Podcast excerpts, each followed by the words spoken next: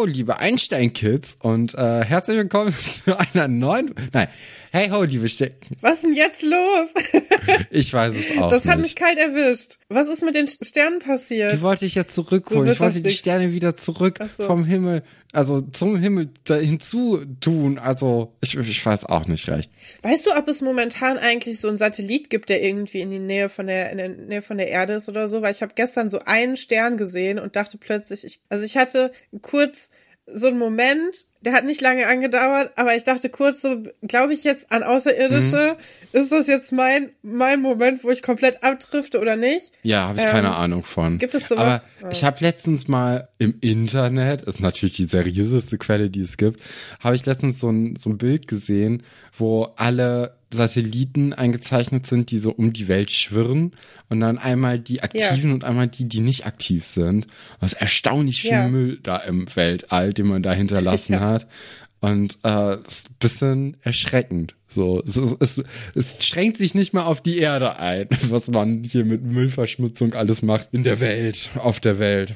Ja, äh, herzlich willkommen äh, zu, zu dieser Folge ähm, und diesem Cold Open. Ne, so richtig cold war es Nee, ja es nicht, war eine ne? verkackte du hast immerhin Mühe Anmoderation. gegeben, die Leute, die Leute zu, mit reinzuholen ins Boot. Ähm, das, wir könnten es auf die Temperaturen Es schieben. ist warm, oder? Aber das, äh, es ist ziemlich warm. Ich habe auch schon sonst eigentlich meinen ähm, Ventilator Mhm. angeschmissen. Aber äh, das geht natürlich bei der Aufnahme nicht. Das ist nämlich auch das Problem, weil bei mir ist normalerweise auch eigentlich äh, jetzt seit eineinhalb, zwei Wochen das Fenster durchgehend offen und äh, dann auch so, Ja. dass ich ein bisschen Durchzug im Zimmer habe. Also auch meine Zimmertür ist durchgehend offen und das bedeutet natürlich auch jetzt hier bei so einer Aufnahme, das ist natürlich nicht möglich. Aber kleines Highlight oder nicht so richtig Highlight, aber es war auf jeden Fall amüsant. Und zwar hatte ich heute dann das Fenster natürlich wieder offen und ähm, dann habe ich gehört, wie dann irgendwann so ab 14 Uhr auf einmal so Boxen angingen in der Nachbarschaft. Und da habe ich mich dran erinnert, dass heute ja so ein Nachbarschaftsfest doch sein sollte. Und nach einer, Also ein Straßenfest. Ja, genau. Also kein Privat. Okay. mm. also das schon so ein bisschen organisiert. Ich glaube, es gibt auch eine Hüpfburg oder so. Also ich war nicht vor Ort, aber ich hatte halt das Fenster offen und habe da eben entsprechend ein bisschen was gehört. Nach einer kleinen Anmoderation vom äh, Moderator ging es dann irgendwie in so ein DJ-Set über und das DJ-Set bestand daraus, dass jemand gefühlt durch TikTok geswiped hat, weil alle zehn Sekunden gab es auf einmal ein neues Lied und es waren wirklich auch nur diese klassischen Lieder, die irgendwie in den letzten äh, sechs Jahren ziemlich groß waren. Also da war äh, Despacito dabei, es war der äh, der Lady Gaga Song, der dann für die Serie Wednesday da irgendwie noch mal so ein bisschen Ah, ja. gespeed up wurde. Es war dieses italienische ähm, Dingsbums-Lied da, das bei Haus des Geldes so groß geworden ist.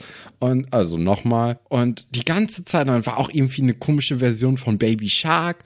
Und das war einfach so verwirrend.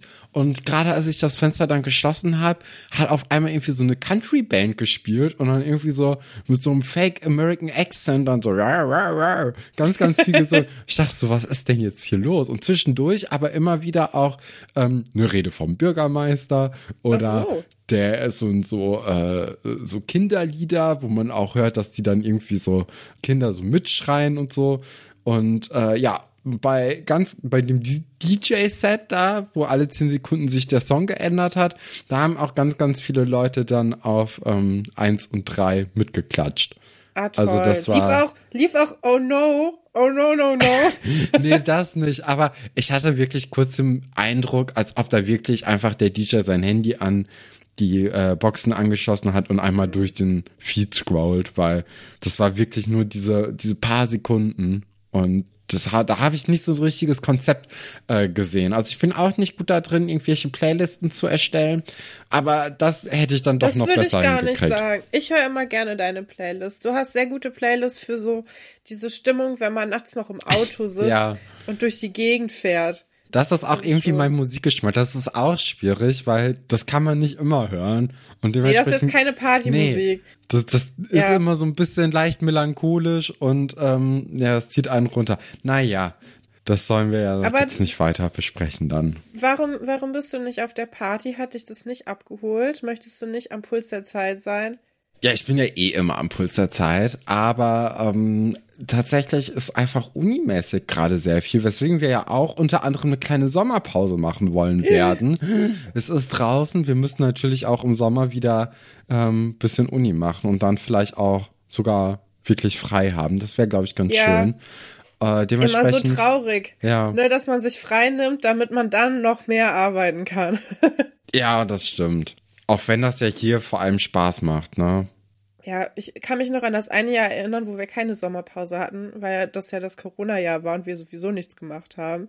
Da hatte der Sommer ungefähr gar keine Bedeutung für uns. Und da äh, haben wir richtig viele äh, HörerInnen dazu gewonnen, weil alle anderen Leute ja Sommerpause machen. Da konnte man sich so richtig erhaben fühlen. Aber wenn man das jetzt, ich glaube, wir machen das jetzt schon drei Jahre, dreieinhalb Jahre. Ja, wir sind naja, jetzt im, im, im, vierten Jahr eigentlich, oder? Nee, ja, doch. Wenn man das so lange macht, irgendwann, ich glaube, ja, letztes Jahr hatten wir auch eine Pause, um uns von dem T-Shirt-Druck zu erholen. Ja. Und dieses Jahr, dieses Jahr brauchen wir nicht mal eine zusätzliche äh, Riesenaufgabe, sondern brauchen einfach die Zeit, um ein bisschen zu lernen und ja, und uns dann auch wirklich ein bisschen zurückzulehnen. Ich bin auch äh, auf Hochzeiten und Geburtstagen, die überall irgendwo sind, also wo man viel für rumfahren muss und so. Das wird alles ein bisschen stressig. Deswegen haben wir uns gesagt, wir machen jetzt einfach eine Sommerpause. Wir wissen auch noch nicht, wann die zu Ende sein wird. Also es kann sein, dass es ein bisschen länger dauert. Wir kommen aber auf jeden Fall zurück und wollen uns jetzt nicht hier auf so eine leise Art und Weise abhauen.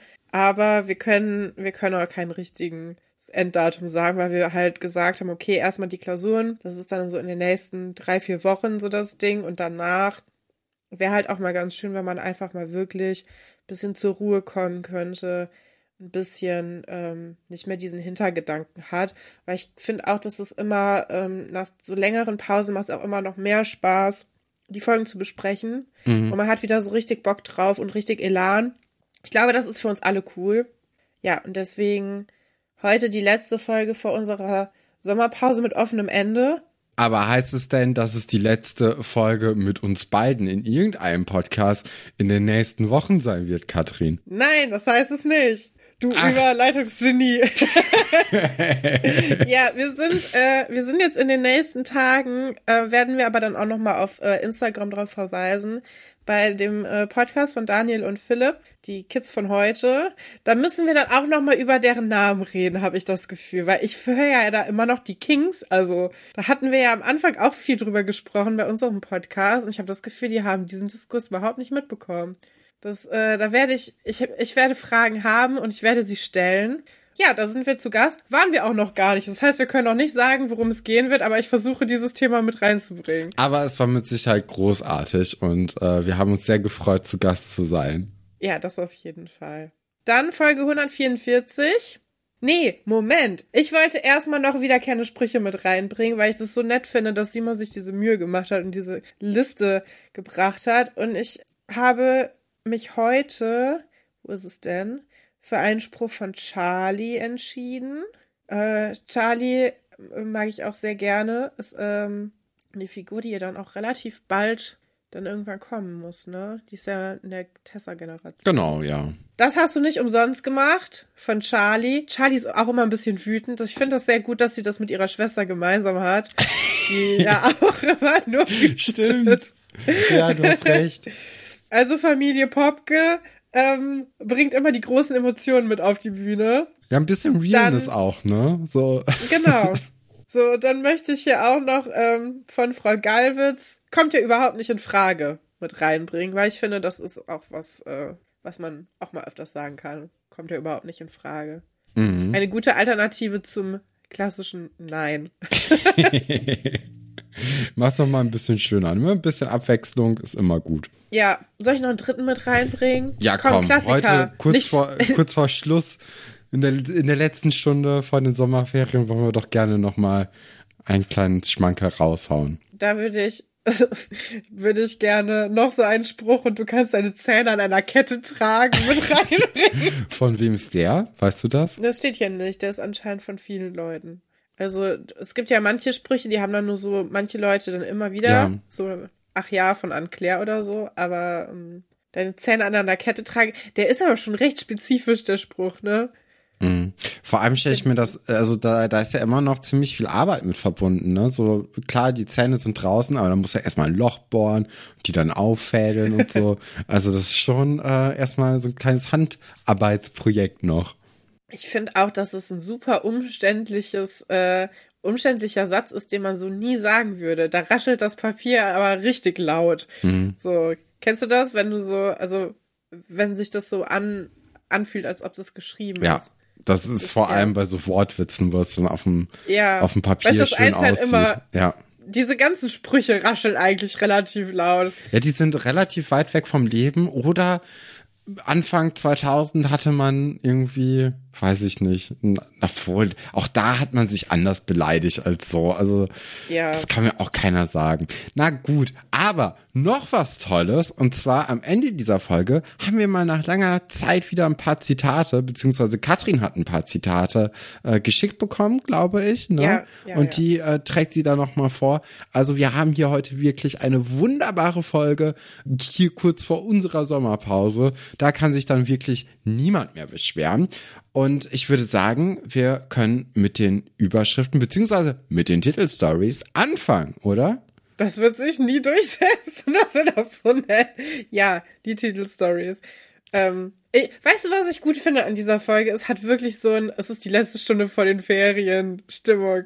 Weil es geht alles drunter und drüber, aber wir haben uns viel Mühe im Vorhinein gemacht, irgendwelche extra Sachen noch mit reinzubringen. Ja. Ich finde das eigentlich ganz gut. Ja, früher so in der Grundschule haben wir ja dann immer ähm, Life is Life ein bisschen abgewandelt ja. mit Ferienzeit. Na, na, na, na, na. Das ja. ist die beste Zeit. Ja, das war immer ein großer Hit auf dem Schulhof in der letzten, in der letzten Woche, aber vor allem da am letzten Tag, ne, wenn man wusste, okay, jetzt habe ich hier noch einmal Pause, dann spiel mal Fußball und sing dieses Lied. Habt ihr später auch, habt ihr später auch High School Musical gesungen? Oh. Nachher in der weiterführenden Schule?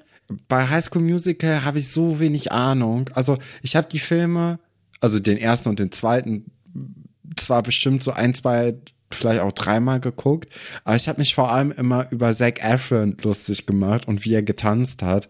Ähm, da habe ich gar nicht so richtig auf die Songs geachtet, muss ich sagen. Und ich fand natürlich auch immer Ashley Tistley toll und äh, als Chapey und ja, äh, ja weiß ich nicht. Ich habe nicht so richtig viel auf die Songs geachtet. Es gibt auch diese Stelle, wo die dann auch auf die Ferien warten und dann quasi ein Song. Ja, das so, ist im zweiten ja. Teil, weil der zweite genau. Teil ist ja ähm, äh, ganz viel auf diesem Golfkurs und so. Ja. Und das habt ihr dann in der weiterführenden Schule also gesungen? Ja, das haben wir auch immer gesungen. Ja, ah, interessant. Nee, ich glaube, das ist an mir vorbeigegangen. Ja, vielleicht auch in der Schule eher so ein Mädels-Ding, dass die Highschool Musical singen. Ja, das kann gut sein. Gut, dann Titelstory, Stefan, los geht's. Und das sind unsere Titelstories.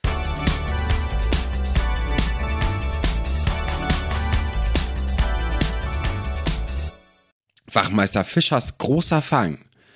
Schatzsuche und Wünschelroute. Wie viele Geheimgänge hat das Schloss noch? Und zu guter Letzt Lug und Betrug. Wer kauft sich in die Herzen der Einstein-Kids?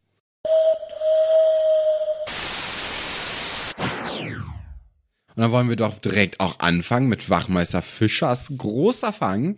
Nee, ähm, wir müssen erstmal anfangen mit mit einer Frage, die ich elementar finde und ich finde, ja. das ist sogar so schwierig zu beantworten, dass ich da auch gerne eine Instagram-Abstimmung äh, drüber machen mhm. würde. Und zwar, ist Josephine nach Ägypten geflogen, ja oder nein? Nein, glaube ich nicht. Ich glaube, Denn wenn wir uns, nee. ja, wenn wir uns die Timeline angucken, dann wird die zumindest diese ähm, Vogelgeschichte ja direkt an der Stelle weitererzählt, an der wir aufgehört haben. Ja. Was darauf schließen lässt, dass wir alle Geschichten quasi direkt am, äh, am selben Tag weiterspielen. Und wenn wir dann nachher Josephine im Arm von Franz sehen, in der das geht ganz schön schnell, ne? Dann ging das ganz schön schnell und dann ist da auch keiner nach Ägypten geflogen. Aber ich hatte fest im Kopf, dass sie dort war. Du nicht. Nee, ich, ich hatte gar keine Ahnung, wie das weitergeht. Und als ich die dann heute dann auch im äh, Arm von Franz gesehen habe, dachte ich mir so, ha, da, da ist doch niemand nach Ägypten geflogen. Weil es macht doch auch keinen Sinn. So, stell mal vor, du bist jetzt hier Josephine und Franz und du hast jetzt dich geküsst und gemerkt so, ey, da ist wirklich was zwischen uns. Ne? Wir, wir können richtig gut bonden mit, oder wir haben uns geküsst. Ein Kuss ist ja in dem Alter schon sehr viel wert, ne? Ja. Und ähm, stell dir mal vor, sie küssen sich zweimal innerhalb von drei Minuten und dann sagt Josephine, schön war's, ich bin jetzt in Ägypten bei meinem Ja. Freund. Und, Aber ich hatte äh, das so im uns. Kopf. Ich hatte das wirklich so im Kopf. Und ich äh, verstehe nicht, wie ich dann darauf kommen konnte. Ja, das kann ich ja auch nicht sagen. Aber ich glaube, das wäre auch so oder so thematisiert worden. Also ich glaube, ähm, äh, Nadja hätte gesagt, ey, Josephine, wie bist du denn überhaupt? Also, hä, diese Unterschrift, das ist nicht die Unterschrift deiner Eltern. Oder da wäre noch mal ein anderer Fehler passiert. Ähm, Ja, Ja. aber so ist es. Ach so, du wolltest zu deinen Eltern fahren. Wieso bist du denn jetzt wieder da?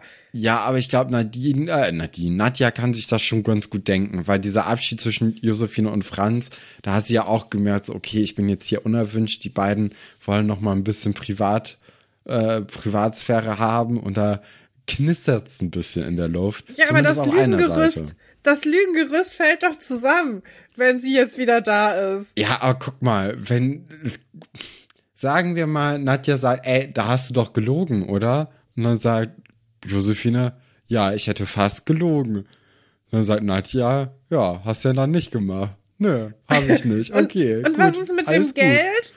Was ist mit dem Geld Ich glaube, das war nur reserviert. Ich glaube nicht, dass Josephine da schon irgendwie die 200, 300 Ocken geblecht hat. Das so lässt mich, so also, mache ich mir die Welt, wie sie mir gefällt, Katrin. Dieses ganze, Pl das ist für mich ein klassischer Fall von einem Plothole, wo wir jetzt hier wieder versuchen, irgendwas rein zu interpretieren, was auf keinen Fall irgendwie gedacht wurde. Mhm. Mich wundert auch, dass Alice es nicht, also Alice hat es auch gar nicht in ihrem Blog irgendwie besprochen. Es lässt mich ratlos zurück, aber vielleicht hat sie es auch einfach genauso wie du einfach zur Kenntnis genommen, dass sie jetzt da geblieben ist und da waren gar keine offenen Fragen. Aber für mich äh, stellen sich da sehr viele offene Fragen und ich bin nicht zufrieden, wie die Serie uns das hier präsentiert. Ja, vielleicht kannst du ja einen Leserbrief, einen, Zuschauerinnenbrief an äh, die Ascania, obwohl da ist ja niemand mehr, ne? Das ist viel Nee, da vergebene sitzt Mühe. keiner mehr, Ja. der uns da irgendwas beantworten könnte. Ah, schade, schade. Ja, traurig. Naja, gut, aber dann äh, können wir ja jetzt, wo das vielleicht geklärt ist, ähm, mit der Papageiengeschichte weitermachen. Genau. Ähm, wir waren ja dort stehen geblieben, dass die Kinder am letzten Tag durch Doros äh, kleine Lügengeschichte an die Adresse der Papageienentführer oder der vermeintlichen Papageienentführer gekommen sind und haben sie sich ja auf das Grundstück geschlichen und am Schuppen gelauscht. Und äh, als sie gesagt haben, jetzt haben wir sie, haben ja Erwachsene mit einer Taschenlampe auf sie geleuchtet und gesagt, äh, Irrtum, jetzt haben wir euch. Und an dieser Stelle wollen wir auch anschließen. Irrtum, jetzt haben wir euch. So haben sie es gesagt. Genau, Also weil die die, eine eine ist eine Französin. Ja, das ist auch, ich finde das, das mag ich aber total gerne, weil es hat überhaupt keine inhaltliche Relevanz, es ist einfach Freestyle. Glaubst du, dass die Schauspielerin wirklich auch Französin war oder einfach Nö. nur, nö. Einfach nur Die ein ist genauso? Französ so- genauso Französin wie, wie ich. Okay. Ja, kann ja gut sein. Ich habe auch gerade versucht, nochmal im ähm, Schloss Einstein-Wiki zu gucken, ob die irgendwie aufgeführt werden. Aber ja, werden die auch. wirklich? Ja. Unter welchem Namen? Du musst bei 144 gucken. Ja. Und dann bei Gast- und Nebendarsteller Christina Papageien. Ormani als Papageiendiebin. Inwieweit sie mit der in Buenos Aires, Argentinien beheimateten Tänzerin und Theaterschauspielerin gleichen Namens identisch ist, lässt sich nicht feststellen. Aber, aber ganz investigativ unterwegs. Ja. Ja, sie spielt auch, ähm, finde ich ganz lustig, 1993 hat sie in einem Film mitgespielt, der heißt Ein schräger Vogel. Vielleicht ist das ja das Prequel. Ja, es zu, ist irgendwie äh, ein Motiv anscheinend in ihrer Karriere. Sie hat auch im Tatort 2005 mal mitgespielt für eine Folge. Ja. Und so ein, was ist das denn? Kopf. Hier ist ein Film, der kenne ich die Sprache nicht. Das könnte Französisch sein oder auch nicht. Ja, das sind für mich zu wenig Anhaltspunkte, um davon ausgehen zu können, dass sie tatsächlich äh, Französin ist. Aber also, Ah, aber es ist eine französische Komödie. Mm, ja, ne? Aber auf IMDb nur anderthalb Sterne. Ja, das kann man dem Cover allein schon entnehmen, dass das jetzt nicht so dolle sein musste, unbedingt. Sieht aus wie ein Softporno. Naja. So sieht's aus. Ja. Ich hoffe, keine Kinder hören zu. Ist es dann so, dass die sich dann gegenüberstehen und äh, Doro spielt es alles sehr cool runter. Also Doro ist generell einfach eine coole Person, ne? Also, Ja. als die lernen wir sie jetzt hier kennen. Und ähm, sagt dann einfach so, ja, ey, kein Problem, ihr könnt gerne die Polizei rufen. Oder soll ich das machen? Ich gehe da mal die Polizei rufen. In Ordnung.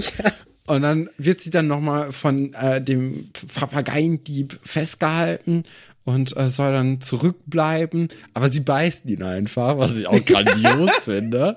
Und dann rennt sie weg. Und die Kinder, ähm, al- als Doro einfach nur so gefangen gehalten worden ist, machen die Kinder nichts. Und Nee, warte. Erstmal fragen die ja, äh, wissen eure Eltern, dass ihr hier seid? Und Johannes, also, das ist wirklich nicht sehr clever, dann zu sagen, nö, unsere Eltern haben keine Ahnung, wo wir sind. Also wirklich, naja, da hätte man schon viel, ich, also ich glaube, es wäre die bessere Lösung gewesen, so zu tun, als ob die Eltern sehr wohl wissen, dass sie da sind, weil der beste Weg, gekidnappt zu werden, ist, wenn keiner weiß, wo du warst ja, beziehungsweise wenn keiner weiß, wo du eigentlich hättest sein wollen oder so. Also das ist schon mal total, totaler Blödsinn. Und ähm, dann auch, also Doro rennt ja erst weg, wird dann von der Frau ja wieder festgehalten und sagt den anderen dann, jetzt renn schnell weg, ich schaff das schon alleine. Und dann rennen die anderen ja auch einfach weg, statt dann einfach zu helfen, irgendwie Doro frei zu bekommen. Ja. Auch schofelig. auch schon Ich meine, es funktioniert, weil Doro k- cleverer ist als der Rest. Aber trotzdem, also äh, Teamwork ist da nicht so richtig. Nee, vor allem Johannes wird dann ja auch noch mal festgehalten. Ja, stimmt. Und Johannes wird dann eingebläut, ey, hier niemandem was davon sagen, sonst seht ihr eure Freunde nie wieder. Also auch noch eine äh, äh, Bedrohung oder vielleicht ähm, ja so eine Andeutung einer Straftat oder so. Ich weiß es nicht. Dafür fehlen mir die juristischen Kenntnisse. Aber auf jeden Fall eine Entführung ist jetzt hier anscheinend im Raum und äh, Ja. eine Erpressung zusätzlich zum Diebstahl. Und äh, das ist schon alles, also ich, ich, finde das komisch, weil also zwischen Papageiendiebstahl und einer Kindesentführung, das sind ja noch mal Levels, ne, so an der moralischen und wahrscheinlich auch an der juristischen äh, äh, äh, Stärke des Verbrechens. Und ähm, das finde ich schon krass, dass die Erwachsenen denken, das müssen wir jetzt in dieser Stresssituation tun. Aber die sind sowieso nicht so richtig die geborenen Kriminellen, weil da Nee. kommen wir noch mal später zu, dass die alles irgendwie nicht so richtig gut machen, was man machen könnte. Nee, die haben nicht so viel TKKG gehört, glaube ich. Nee. Die machen die gleichen Fehler wie so ein TKKG-Verbrecher.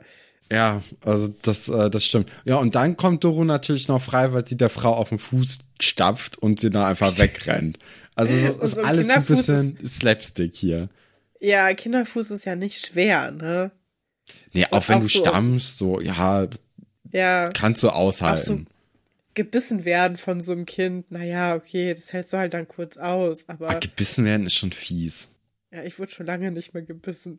Ich wurde ja mal, als ich in der. Schule gearbeitet habe, von einem Menschen gebissen. von einem Kind. Oh nein. Naja.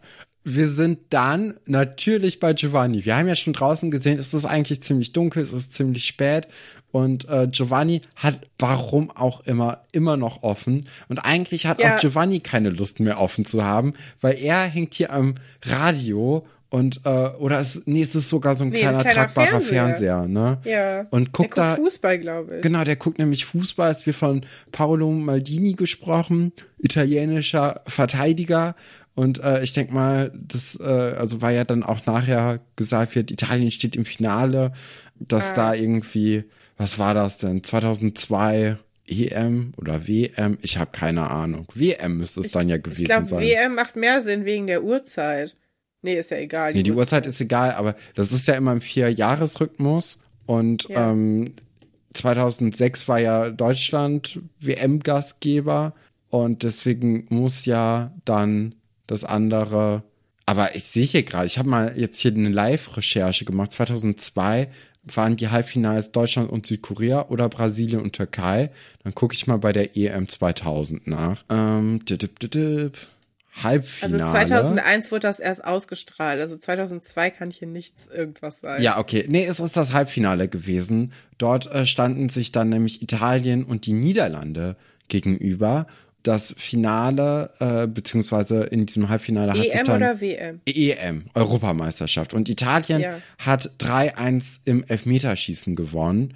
Und äh, davor haben sie nämlich gegen Rumänien und Italien äh, haben sich 2-0 getrennt und dann im, äh, im Finale standen sich Frankreich und Italien gegenüber. Und das hat dann Frankreich nach Golden Goal gewonnen anscheinend. Naja. Das heißt, er holt jetzt das Halbfinale, also auch ein Elfmeterschießen. Das Halbfinale war ein Elfmeterschießen. Ähm, das war am 28. Juni in Brüssel. Ja. Nee, am 29. Juni, 18 Uhr. Ja, guck, das, ja, also wir haben ungefähr so 20 Uhr, 20 Uhr 20. Das ist viel zu dunkel dafür. Für den Juni schon, ne? Ja, das ist ein Continuity-Fehler. Ja. Da haben sie ihre Hausaufgaben nicht gemacht. Aber die Kinder, also Kevin, Johannes und auch Paula, sind die einzigen Gäste hier im Eislokal. Alle anderen gucken wahrscheinlich EM. Und ähm, Giovanni ist natürlich so ein bisschen im Spiel investiert.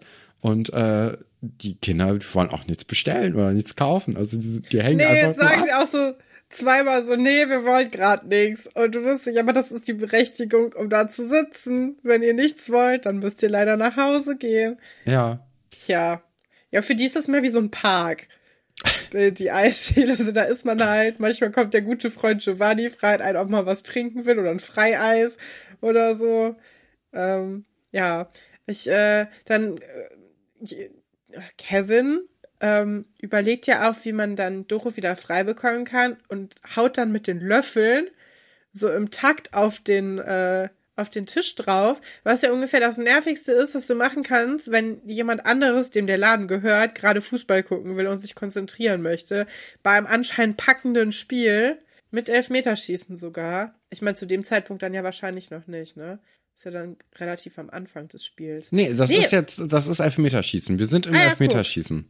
Aber dann sind wir doch auch schon um 22 Uhr, oder nicht? Nee, das hat ja um 18 Uhr angefangen. Dann 90 Minuten, eineinhalb Ja, Stunden ja. plus 15 Minuten sind wir ungefähr bei 19.45 Uhr. Und dann ähm, äh, kommen ja nochmal 30 Minuten drauf wegen Verlängerung. Mhm. Das heißt, wir sind bei 20.15 Uhr. Sagen wir mit Nachspielzeit und so sind wir ungefähr bei 20.20 Uhr. Alles klar. Ja. und dann, Auch viel zu Weißt spezifisch. weißt du, was das gerade war? Wir waren gerade dieses Meme, wo die im Club stehen und die Frau guckt nur so in die Leere. Ich hab einfach nur abgewartet, bis fertig war. Tut mir leid. Ja, auf jeden Fall mega nervig, wenn so ein Kind Lärm macht, während du dein Spiel gucken willst und eigentlich schon geschlossen hast. Ne? Aber das soll ja auch der Plan sein, ne? Die wollen ja Doro so rausholen, indem sie einfach die anderen nerven. Man ruft jetzt hier nicht bei einer Entführung die Polizei oder die Eltern Oder erstmal die Eltern. Ne? Man könnte doch erstmal den Eltern Bescheid sagen. Ich finde, das wäre eigentlich so das. Aber ja, Kevin und Johannes sind ja eh irgendwie komplett verloren. Man könnte sich, glaube ich, sogar ganz gut auf Nadja verlassen in dem Punkt. Ja, ja, doch, Paula hat ja ähm, noch Ja. Internats-Connections, ja. Ja, oder Herr Schatz anrufen. Ja, aber Obwohl, den Schauspieler hat man noch nicht gecastet. Das ist noch. Ja, alles sehr schwierig. Naja, dann muss man halt ein bisschen nerven. Aber dann kommt Doroja rein. Die wohnt ja noch gar nicht so lange in Seelitz, weiß aber jetzt schon, dass Giovanni dann auch einfach mal lange aufhat und dass da bestimmt auch Leute sind. ja. Ähm, ja, hinterfragt auch keiner und sie ist auch so ein bisschen, war was? Also, ja, die ne? ist zu cool, ne? Also ja, eigentlich. sie klappt ja auch, Ja, sie, sie klappt ja Kevins, Kevins Unterkiefer nach oben. eigentlich ist das das perfekte Matchup, ne? Wäre das alles ein bisschen mehr auf Romance geschrieben, ähm, würde man auf jeden Fall sagen, okay, Kevin und Doro, das ist das Paar für die nächsten fünf Jahre. Findest du? Denn ich finde, Doro ist zu clever dafür. Weil Kevin ist ja so ein kleiner Schaumschläger, der große Klappe nicht viel dahinter, ne? Haben wir ja Also schon kann bei der, Einrad fahren? bei der Rattengeschichte schon gesehen. Oh, Okay, willst du jetzt hier wirklich jemanden dafür schämen, dass er eine Phobie hat? Wow, Nee, Katrin. ich habe gest ich hab gestern Na- Nacht habe ich eine Ratte gesehen. Das war richtig eklig. Und drei Typen, die wild gepinkelt haben, direkt an der Straße. Und ein Pärchen, was Sex hatte auf einer Parkbank. Ah. Toll, oder? Klassischer Freitagabend. Ja, war ich einmal draußen. Zack. Volle Breitseite direkt. Ja, nein, ich will natürlich niemanden dafür schämen, dass er eine Phobie hat. Aber er war da schon sehr klein mit Hut. Ja, finde ich Mit aber Cappy. nicht schlimm. Aber äh, also ich glaube, wenn es wirklich ein bisschen mehr auf Romans geschrieben wäre, könnte ich das als Pärchen sehen. Weil Doro ihn nämlich sofort in die Schranken weist, wenn Kevin irgendwie versucht, hier den Zampano zu machen. Ja, eben. Er ist zu, also sie ist viel zu, viel, viel zu cool für ihn. ja, ja, Ich vielleicht. sehe das, ich sehe das überhaupt nicht. Ich habe immer gerade überlegt, ob ich sie überhaupt mit irgendjemandem sehe und ich sehe sie tatsächlich am ehesten mit Anna zusammen. nee, Nee, weil ich Anna einfach nicht nein. so mag. Okay. ja, ach, Da geht's, du bist ja nicht die Einzige, die Anna nicht so mag. Da kommen wir ja gleich dann zu in der anderen Geschichte. Ja. Jetzt aber erstmal wieder zurück zu den Papageien. Ja, jetzt hat man nämlich irgendwie so ein, so ein komisches Treffen organisiert. Hast du irgendwie mitbekommen, wann das passiert wurde? Nö.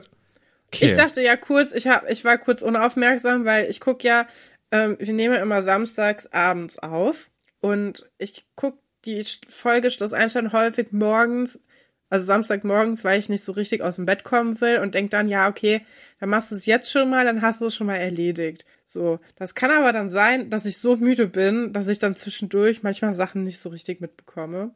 Häufig gucke ich mir die Folge dann äh, abends, kurz bevor wir miteinander reden, dann nochmal an. Und dann war ich auch so, Moment mal, warum ist dieser Mann plötzlich im Kinderzimmer? Und was ist da los? Aber es scheint so, als ob sie uns so indirekt erzählen wollen, dass sie jetzt jemanden gefunden haben, der an, anscheinend einen Papagei vermisst, nämlich sein Papagei Admiral Nelson.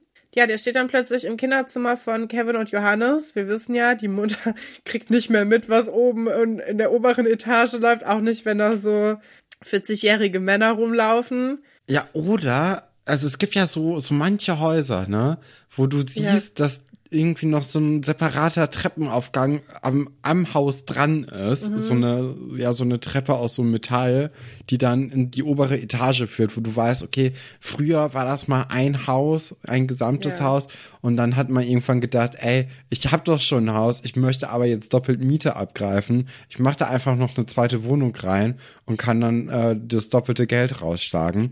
Also eine Und- sogenannte Einliegerwohnung. Genau. Und äh, vielleicht ist das jetzt hier ja so eine Sache, ähm, obwohl wir haben letztes Mal das Haus gesehen, ne? Das sah nicht so aus, als ob da noch mal eine Einliegerwohnung irgendwie dran Ja, ist. könnte sein. Könnte aber, ja. Und dann, vielleicht gibt's noch im Haus eine, eine Connection zwischen unterem und oberen äh, Geschoss. Man nennt es Treppe. Und äh, außerdem noch so einen separaten Eingang für die Kinder, damit man sich nicht über den Weg läuft. Ja, auf jeden Fall super wild, dass jetzt hier plötzlich fremde Erwachsene Mhm. zu Besuch sind und ähm, das anscheinend für niemanden ein Problem darstellt. Ja, fremde Erwachsene, mit denen man sich anscheinend auch im Internet verabredet Ja. hat. Ich weiß es ja Und nicht. vor allem, also beim, ähm, beim Zaunkönig hatte man ja so richtig Paranoia und gesagt, oh, da ist aber irgendwas falsch. Aber jetzt hier. ja, auch ohne der, Grund, ne? Ja, genau. Aber jetzt hier beim, ähm, beim guten Herrn Lauwitz, Lauwitz, ne? Da ist natürlich alles cool und alles Roger und äh, den, den laden wir gerne in unser Kinderzimmer ein. Ja, es ist ein bisschen komisch. Aber das, ähm, wir hinterfragen das nicht. Nee, warum auch? Ähm, Paula hat dann aber die pfiffige Idee zu sagen, naja, bevor er jetzt hier diesen Papagei sieht und sagt, naja, das ist ja auf jeden Fall meiner, soll er ihn doch erstmal beschreiben, damit wir ausschließen können, dass er jetzt hier ein falsches Spiel mit uns ähm, spielt und einfach 5000 Mark für sich einstreicht. Und dann beschreibt er ihn und dann ist es aber nicht der gleiche. Also Admiral Nelson sieht dann doch noch mal ein bisschen anders aus als der Terminator Otto. Herr Lowitz ansonsten aber macht einen ganz netten Eindruck, ne? Und ist auch direkt bestürzt, dass der keinen Ring um den, äh, um den Fuß hat und dass es ja nicht mit rechten Dingen zugeht und bietet dann auch seine Hilfe an. Ja, Doro hat bei ihrem, bei ihrer Entführung auch zufällig, also diese Geschichte ist wirklich, die wird zusammengehalten von vielen guten Willen vom Zuschauer. Da passt nicht zusammen, weil Doro hat zufällig eine Tüte mit so ähm, kaputten Ringen gefunden. Nee, da, da bringst du jetzt was aus, äh, durcheinander. Und zwar gibt's nämlich noch vorher eine Szene, wo die Kinder Ah, ja, zusammen okay. mit Herr Lauwitz zu, ähm, zu diesem Lowitz. Schuppen nochmal gehen. Lowitz? Ja. Lowitz, okay, warte, ich muss mir die Seite nochmal aufmachen. Äh, genau, Herr Lowitz, dann kann ich das nämlich immer ablesen und muss nicht aus meinen Notizen das irgendwie zusammenklamüsern. Ähm, die gehen nämlich nochmal zu diesem Schuppen, wo das Diebespaar äh, Haus, beziehungsweise die kommen dann auch kurze Zeit später vorbei und äh, die Erwachsenen Diebe sagen dann, ach, ihr seid's wieder und ihr habt hier euren Opa mitgebracht. Also andauernd nochmal so kleine Spitzen gegen Herrn Voll Lowitz gemein. äh, verteilt. Wie würdest du, wie alt würdest du ihn schätzen?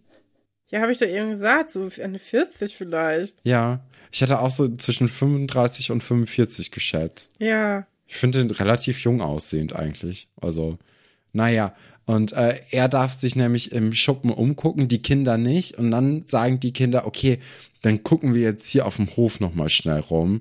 Und Doro ist ja relativ lange weg, während äh, die anderen Kinder auch gut in der Umgebung bleiben.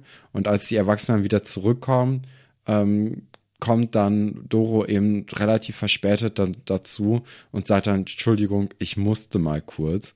Genau, und bei dieser Aktion äh, hat Doro anscheinend irgendwie im Müll rumgesucht und dort dann so Papageienringe gefunden. Und jetzt kommt nämlich der Moment, wo ich es spätestens komisch fand, dass ähm, Herr Lowitz mit dabei war, äh, weil die sind dann wieder im Kinderzimmer und Herr Lowitz sagt halt nicht so, okay, wir müssen dann vielleicht zur Polizei oder so, sondern ähm, der chillt da einfach und füttert den Papagei. Wieso ist er noch dabei? Ich weiß das es ist nicht. so komisch.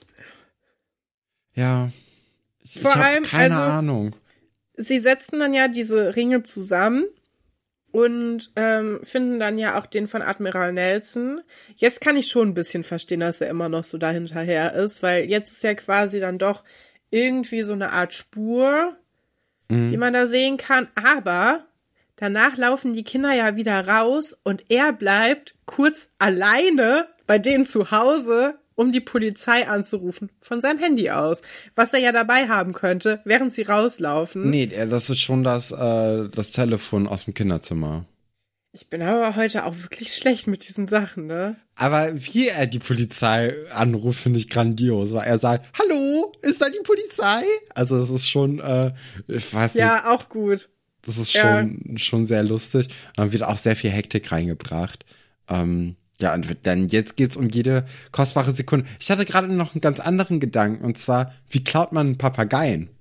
So, weil die, die laufen ja nicht einfach so rum und dann sagst Das du, ach, ich nehme mal einen mit, sondern die sind ja meistens irgendwie in einem Käfig oder so oder meistens ja auch im Haus oder äh, Der Vogelvoliere. in der Vogelvoliere. Also die werden ja jetzt, ich glaube, in den seltensten Fällen äh, gibt es irgendwie äh, draußen im Garten einen Schuppen, in dem die wohnen oder ein Käfig oder eine Voliere, sondern die sind ja dann meistens doch eher im Haus. Und ich finde es schon recht aufwendig, dann so einen Papagei mitzunehmen. Vor allem, Das wenn die das ja stimmt. öfters gemacht haben, ist das ja so ein, hä, wie? Macht auch voll viel Lärm, so ein Papagei. Im Gegensatz zu einer Armbanduhr zum Beispiel.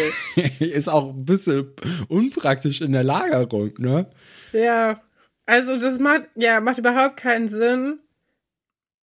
Aber die ganzen Animal Angels Geschichten sind ja viel so bisschen konstruiert. Ja, merkwürdig. Finde ich übrigens auch interessant. Also wir haben ja sehr viel Feedback gekriegt auf die letzte Folge, weil wir ja drum gebettelt haben, auch so ein bisschen. Ja, Katrin, welches Emoji jetzt? Nein, aber es hat ja keiner was zu der Krähe gesagt, die ich, die ich äh, trainieren wollte, um Feinde abzuwehren. Und das beweist ja nur, dass es alle Leute einfach so hinnehmen und für normal halten, dass ich solche Geschichten erzähle. Mhm. Von daher weiß ich gar nicht. Ich glaube, ich habe die Pause doch, doch nötig. Es Ich ist glaube gut, dass wir auch. eine machen. Ja, aber wenn die jetzt eine Krähe hätten, die die dann äh, auf die Papageiendiebe loslassen könnten, das wird diese Geschichte auf jeden Fall nur einen Twist geben. Und es wird auch, äh, ja, also fände ich cool. Dann hätte man so ein, so ein Maskottchen, der gleichzeitig auch noch was kann. So ein bisschen wie der, äh, der Hund bei TKKG. Wie heißt der nochmal? Oscar, der Cocker Spaniel Ja, von. Gabi. Das ist Gabis größte Eigenschaft, dass sie einen Hund hat. Cocker Oh auch gar nicht so doll Kampfhund, ne? Nee. Aber der kann dann. Gabi beschützen, weil Gabi ist ja ein ja. Mädchen und Gabi kann sich nicht beschützen, weil sie ja ein Mädchen Ah, ja. ist. Und, Ja. und nicht so toll wie Tim, weil, oder, ja doch, Tim. Weil Tim kann nämlich auch Karate und so. Und äh, er hat auch keine Scheu, das anzuwählen gegen jeden, der nicht seiner Meinung ist. Ja, oder nicht so aussieht wie er. Ja. Jetzt sind es so, äh, sind die Kinder bei dem Haus angekommen und die wollen gerade mit ihrem Lieferwagen sich vom Acker machen, als auch äh, der Herr Fischer da ist und nicht so richtig Autorität zeigt. Also er ist schon wieder so ein bisschen eine Lachnummer, aber dann so eine halbe Lachnummer, die dann auch ja, so mit denen redet, aber du merkst schon, die Diebe, die nehmen den auch nicht so richtig ernst. Und vor allem finde ich krass, dass die Diebe auch die Kinder nicht so ernst genommen haben, weil die waren ja erstaunlich nah dran an ihrem Versteck und äh, dass sie aufgeflogen sind. Ich hätte eigentlich damit gerechnet, dass sie noch in der Nacht sich vom Acker machen und die Papageien Ja. wegschaffen. Weil die haben ja anscheinend, weiß ich nicht, 18 Stunden nochmal gewartet und gedacht, so, ja, vielleicht legt sich die Sache. Und als die Kinder dann aber nochmal zurückgekommen sind, dann hat man gedacht, ja, okay, jetzt müssen wir wirklich mal ein bisschen. Finde ich aber relativ realistisch, so dass dann tatsächlich irgendwie was passiert und so Hektik ausbricht. Das ist ja schon eher wirklich so ein Kinderkrimi-Thrope. Also finde ich eigentlich, also, ne, die haben sich ja auch schon umgeguckt und haben nichts gefunden und jedes normale Kind wird jetzt einfach sagen, okay, dann lassen wir es halt. Das ist mega gefährlich, wir mussten ja einen schon in die Hand beißen, damit wir wieder weggekommen sind. Ich wäre sowieso nicht mehr zurückgelaufen. Nee, Ich hätte meine Füße hochgelegt und hätte versucht, diesen Papagei loszuwerden. Ich hätte einfach diesen Papagei dem anderen Typen geschenkt und gesagt, ja, jetzt äh, kann ich ja auch nichts mehr tun. Ja, Und damit dann die Sache ruhen gelassen. Ich glaube auch das Einzige, was sie zu dem Zeitpunkt noch wirklich motiviert, ist tatsächlich, dass Kevin diese 5000 Mark haben will. ja, ich weiß es nicht. Und natürlich die große Tierfreundschaft und, Ja, klar. und sowas, ne? Aber ähm, ja, ich, also, diese Geschichte, ja, aber ich finde, also mir macht die Geschichte eigentlich Spaß. Ich finde, wir haben hier in, in, mal viel Action so, so drin. Also, es ist alles sehr hektisch und sehr aufgeladen und das finde ich eigentlich gut. Und ich mag auch, dass wir den Polizisten nochmal sehen. Herr Fischer, sein Kollege ist ja in den Untergrund gegangen und äh, seit der letzten Folge am Schloss eingestellt. Ja, finde ich ganz gut, dass wir den wenigstens hier noch haben. Ne? Das stimmt wohl. Herr Fischer hat auch Verstärkung gerufen und ganze 40 Sekunden später ist auch ein Polizeiauto da. Gerade in dem Moment, wo sie den, ähm, äh, den Kofferraum des äh, Lieferwagens aufmachen wollen. Und als sie sehen, dass da Papageien sind, kümmert sich natürlich niemand um die Papageiendiebe, die dann irgendwie im Hintergrund sich signalisieren, wir hauen ab. Und dann äh, äh, folgt die, die langsamste Verfolgungsjagd, weil beide gehen mehr weg und die Polizei hat gar keine Probleme, die einzufangen. Also äh, es ist wirklich so, als ob ich sagen würde, ich gehe jetzt joggen oder laufen, genau in dem Tempo oder nicht mal in dem Tempo äh, entfernen sie sich von dem Ort des Verbrechens. Aber für die Animal Angels beziehungsweise für die Kinder ähm, ist das natürlich jetzt erstmal ein Moment des Triumphs und sie schlagen sich dann gegenseitig in die Hände und sagen, das haben wir aber toll gemacht. Und anschließend gibt es dann auch noch eine kleine Szene bei Giovanni, bei dem natürlich so ein Triumph auch gebührlich gefeiert wird und zwar auf Kosten des Hauses, weil Klar, äh, ja, sowas. Tolles muss man natürlich unterstützen. Es gibt kein Freieis, es gibt ein äh, Freigetränk Orangensaft. Ah ja. Gibt es auch, meinst du, es gibt einen Papageienbecher bei Giovanni? Ja, ich glaube, der wird dann gefreestylt, oder? Na, okay. Ja. Ich hatte dieses Jahr noch kein einziges Eis von der Eisdiele. Ist das nicht ein trauriger Zustand? Ich auch nicht. letztes Jahr so viel, vor allem weil ich äh, Fotos gemacht habe für, für unsere Shirts und dann Ja. immer so äh, Kulisse brauchte. Da konnte man das immer sehr gut so als, ähm, als Ausrede nehmen. Hätte ich eigentlich von der Steuer absetzen können. Jetzt, wo wir, ja, naja, ich verdiene zu wenig Geld, um Steuern zu zahlen, deswegen ist eh egal. Nee, aber äh, ja, dieses Jahr noch kein Eis. Dieses Jahr noch kein Eis. Das müssen wir dann mal ändern, wenn wir dann im Urlaub sind. Sie gehen dann auch so ein paar Namen durch von großen Detektiven und äh, Ermittlerinnen. Ähm, ich glaube, Doro wird mit Miss Marple verglichen, Johannes mit Nick Knatterton. Es kennen erstaunlich Ja. wenig Leute Nick Knatterton, ne? Nick Knatterton ist ja auch so ein bisschen, also das ist ja so eine, was, wenn wir schlüpfrige Witze und Crime zusammenbringen, Comic. Und James Da Bond. sich, da sich Johannes ja gar nicht, ne? nee.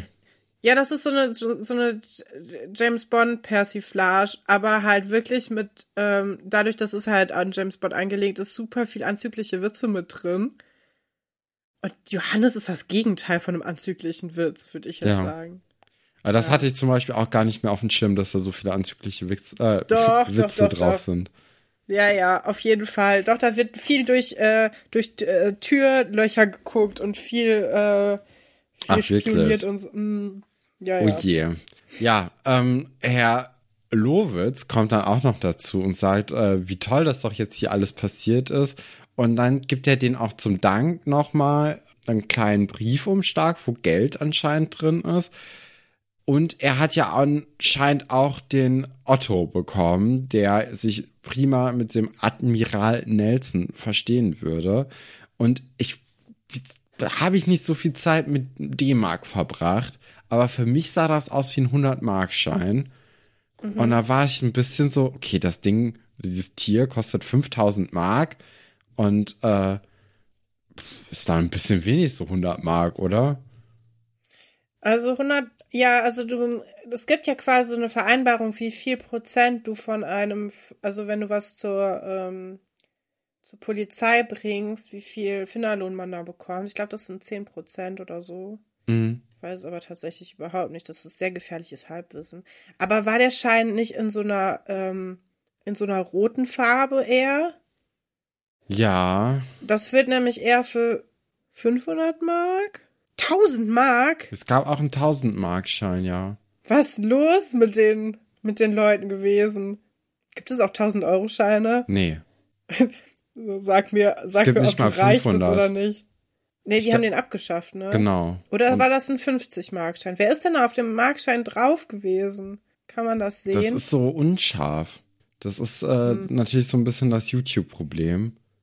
Ähm, das kann ich jetzt so gar nicht sagen. Vielleicht weiß ja jemand, äh, jemand Findiges, der vielleicht auch zur Marktzeit gelebt hat, äh, ein bisschen besser Bescheid, äh, welche, äh, welche Währung oder welche. Wer zur Marktzeit gelebt hat. Ja, oder zumindest das ein bisschen besser mitbekommen hat, ne? Weil, ich meine, als der, als die Mark abgeschafft wurde, war ich vier. Da habe ich jetzt nicht so viel mit gehantiert und auch erst recht nicht mit Schein. Ich habe noch ein Sparbuch tatsächlich, wo äh, D-Mark drauf sind. Mhm. Ich habe die Illusion aufgegeben, dass ich da jemals Zinsen drauf bekommen habe, weil es sah nicht so gut aus in den letzten Jahren. Aber vielleicht ja doch.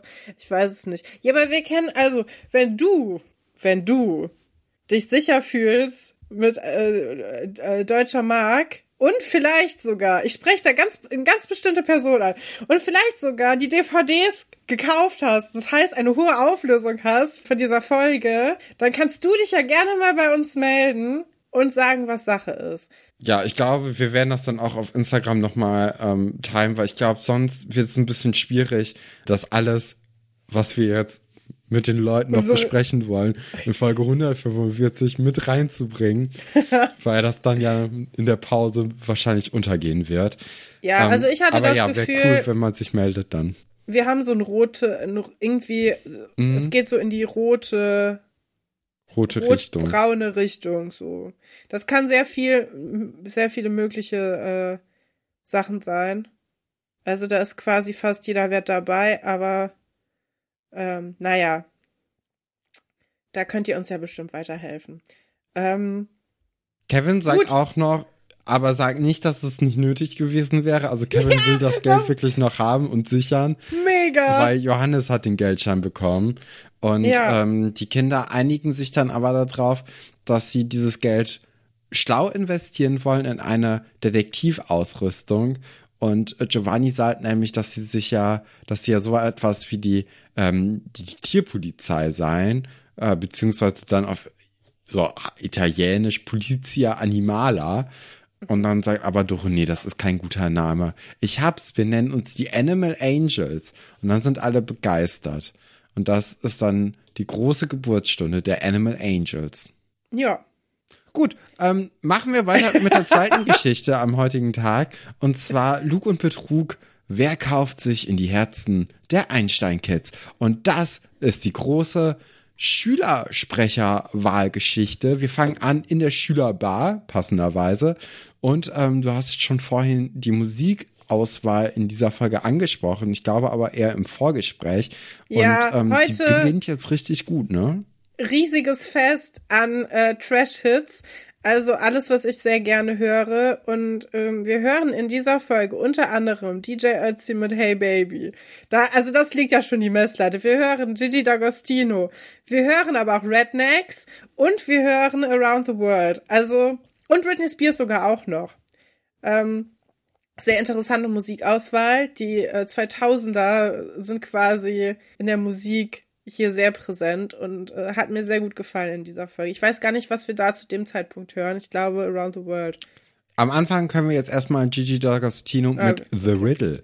Und ähm, Nadine ist so ein bisschen die Spokesperson für das Internat. Man hat so das Gefühl, sie ist jetzt die Dorfälteste, die das jetzt alles regeln muss. Und Stefan, vielleicht sogar anderes, anderes. Wort. Ja, anderes Wort für Spokesperson des Internats.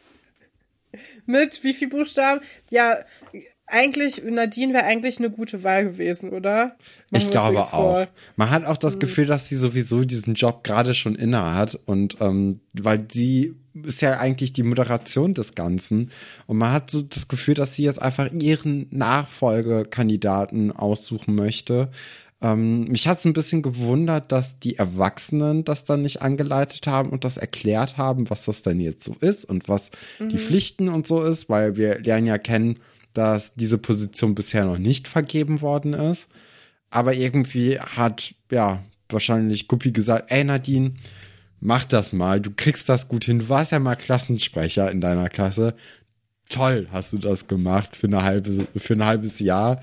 Ähm, ja, es ist ein bisschen schwierig.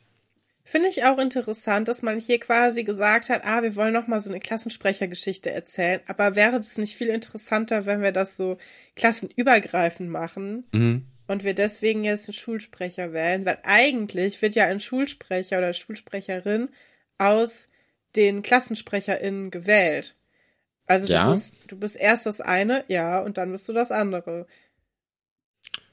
Das wusste ich zum Beispiel auch nicht mehr so richtig, weil ich hatte das Gefühl, in unserer Schule, einfach bei der Oberstufe gibt es dann irgendwann einen Jahrgang, der alt ist und da wird dann der Schulsprecher rausgenommen. Ja, Schulsprecher ist natürlich auch immer so eine Sache, ne? Manche mögen sie, manche mögen sie nicht. Bei uns hält es sich in Grenzen. Aber ähm, es kommt ja hier auf jeden Fall raus, dass Anna da richtig viel Bock drauf hat. Und Ja. ähm, die, die brennt da richtig für. Und da sehe ich sie auch. Jetzt ist es aber so, dass Elisabeth Anna da nicht sieht und äh, dann auch sagt, okay, wenn Anna jetzt hier Schulsprecherin werden möchte, das kann so nicht angehen. Ich, ich greife da ein, ich melde mich auch. Ich möchte auch gerne Schulsprecherin werden. Anna äh, steigt dann auch auf so einen Stuhl oder aufs Sofa und blickt dann zu ihrem Volk schon mal herab und sagt, wenn ich dann gewählt bin, dann sagt mir doch schon mal, was ich machen soll. Eigentlich ziemlich schlaue Taktik, ist natürlich ziemlich fies, wenn sie noch nicht gewählt worden ist. Aber ähm, da gibt's ganz, ganz viele Vorschläge, was man doch alles durchsetzen könnte. Und damit Anna das nicht selbst aufschreiben muss, sagt sie dann einfach, Thekla, schreib das doch mal auf. Du bist jetzt meine PA, also meine persönliche Assistentin. Das fängt schon gut an. Und Thekla Ja, sagt auch, ja klar, mache ich. Alles klar, Ja. Anna. Also Anna Ach. ist schon eine kleine Tyrannin, ne? Also wir haben sie ja Hm. so kennengelernt, dass Anna da reingekommen ist und gesagt, okay, nach zwei Wochen essen die mir hier alle aus der Hand. Und es sieht so aus, als ob es wirklich jetzt soweit wäre, ne? Ja, sie soll Recht behalten haben. Wir fressen die Leute aus der Hand. Ich finde die Forderung der Leute gar nicht so schlecht teilweise. Also die Forderung, dass man zwei Wochen vor einer Klassenarbeit gesagt bekommt, dass man die schreibt, finde ich sehr gut. Da hat sich jemand viele Gedanken gemacht. Ist jetzt kann auch nicht so eine radikale Forderung, wo man Ja, denkt doch, so, ich kann, kann mir vorstellen, bei Herr Dr. Wolfert, der ist so eine, wir schreiben heute eine Überraschungsklassenarbeit, weil das Ja. ist ja eine Leistungskontrolle und ich will ja eure tatsächliche Leistung abfragen und nicht die, nachdem ihr gelernt habt. Kann ich mir schon gut vorstellen, dass es eigentlich dann ähm, doch eine recht radikale Forderung ist, wenn du, wenn du so Leute dabei hast. Ja, dann manche, manche Wünsche sind einfach dann so ein bisschen Kappes, ne, aber das kennt man ja. Genau, donnerstags und freitags keine Hausaufgaben und ähm, da war dann noch irgendwie was, ne? Ja. Ja. Dann wird aber noch mal gefragt, ob nicht noch jemand anderes Lust hätte, neben Elisabeth und Anna. Und dann ist Philipp dann ganz kurz so sich am Melden und denkt dann aber auch so, nee, ah, doch lieber nicht und meldet sich dann auch nicht.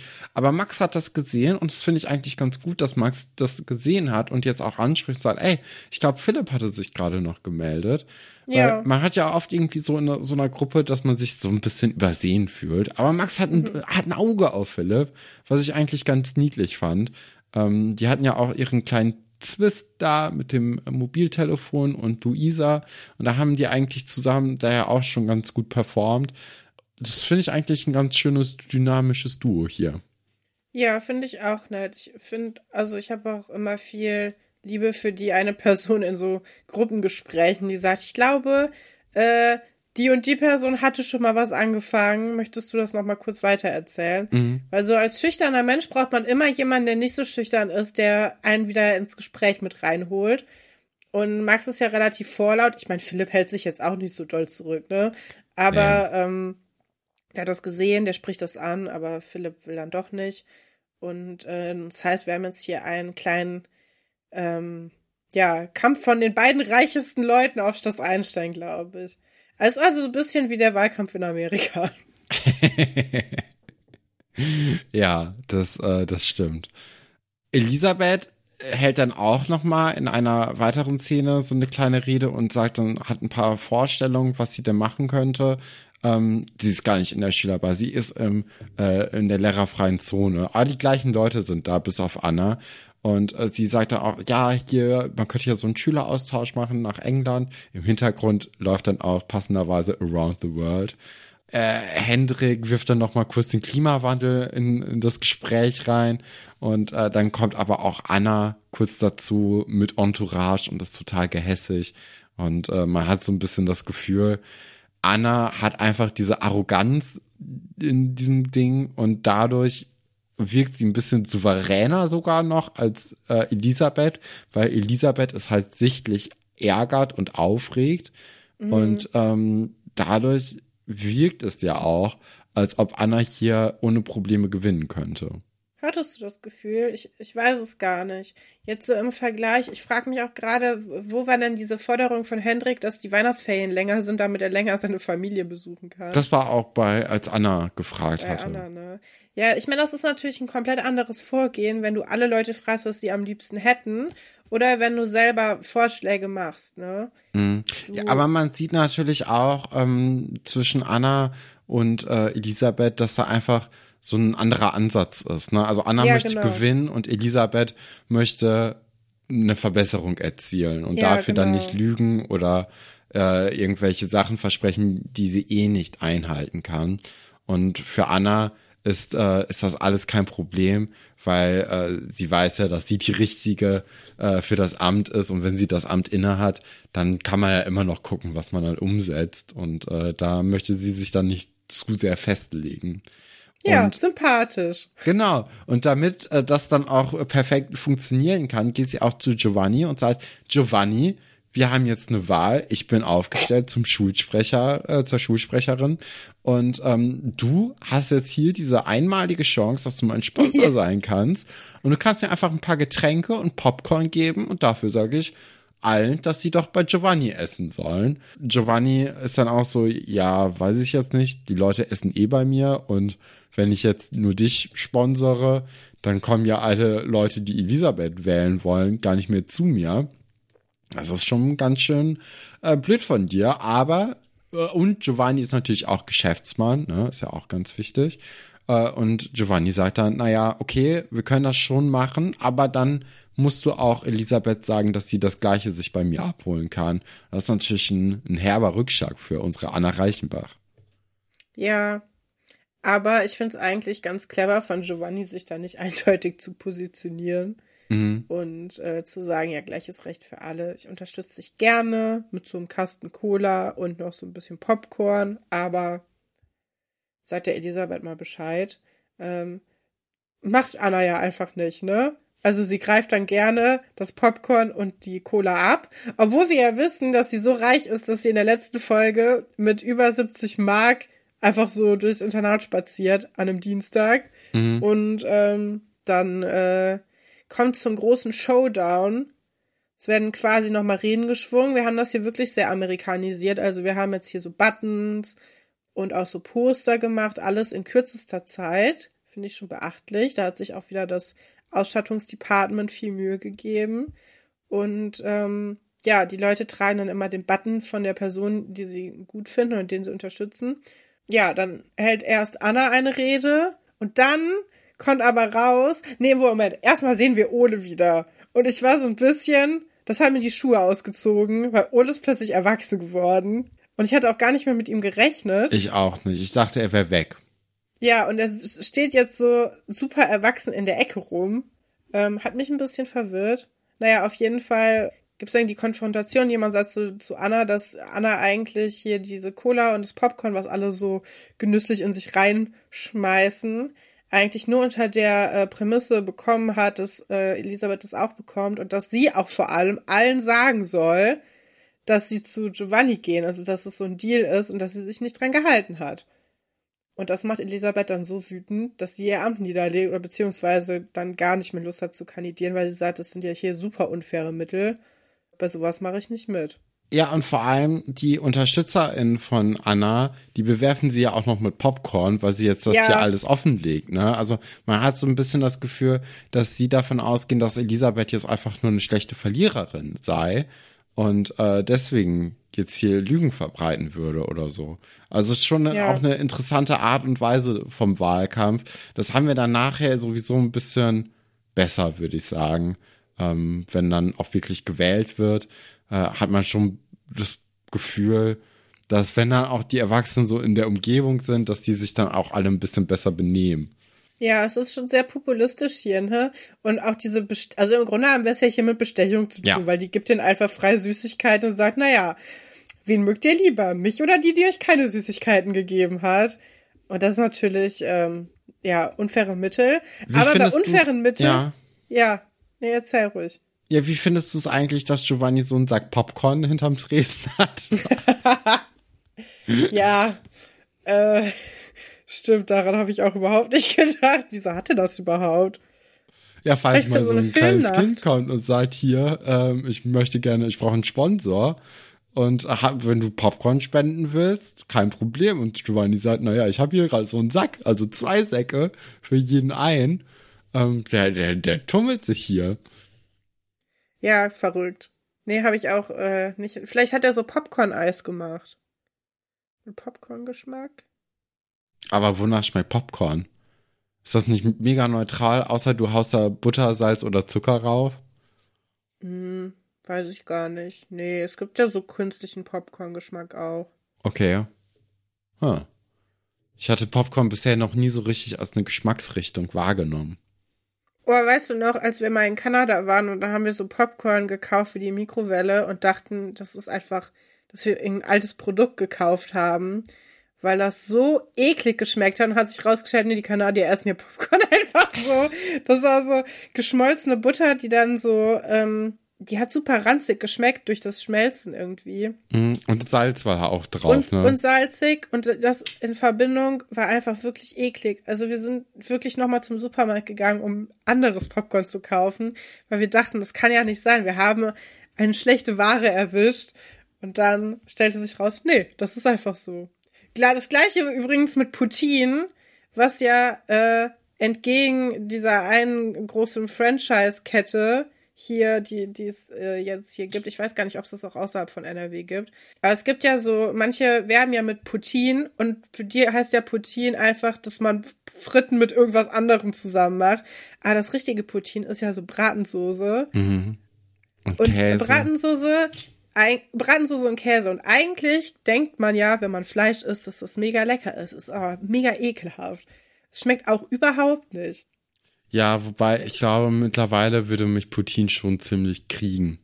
Nee, ich fand das wirklich nicht lecker. Und dabei stand eigentlich alle, alle äh, Pfeile auf grün bei den Voraussetzungen. Da kann man eigentlich nicht viel verkehrt mitmachen, aber das hat wirklich eklig geschmeckt. Hast du mal Pommes mit Soße Hollandaise gegessen?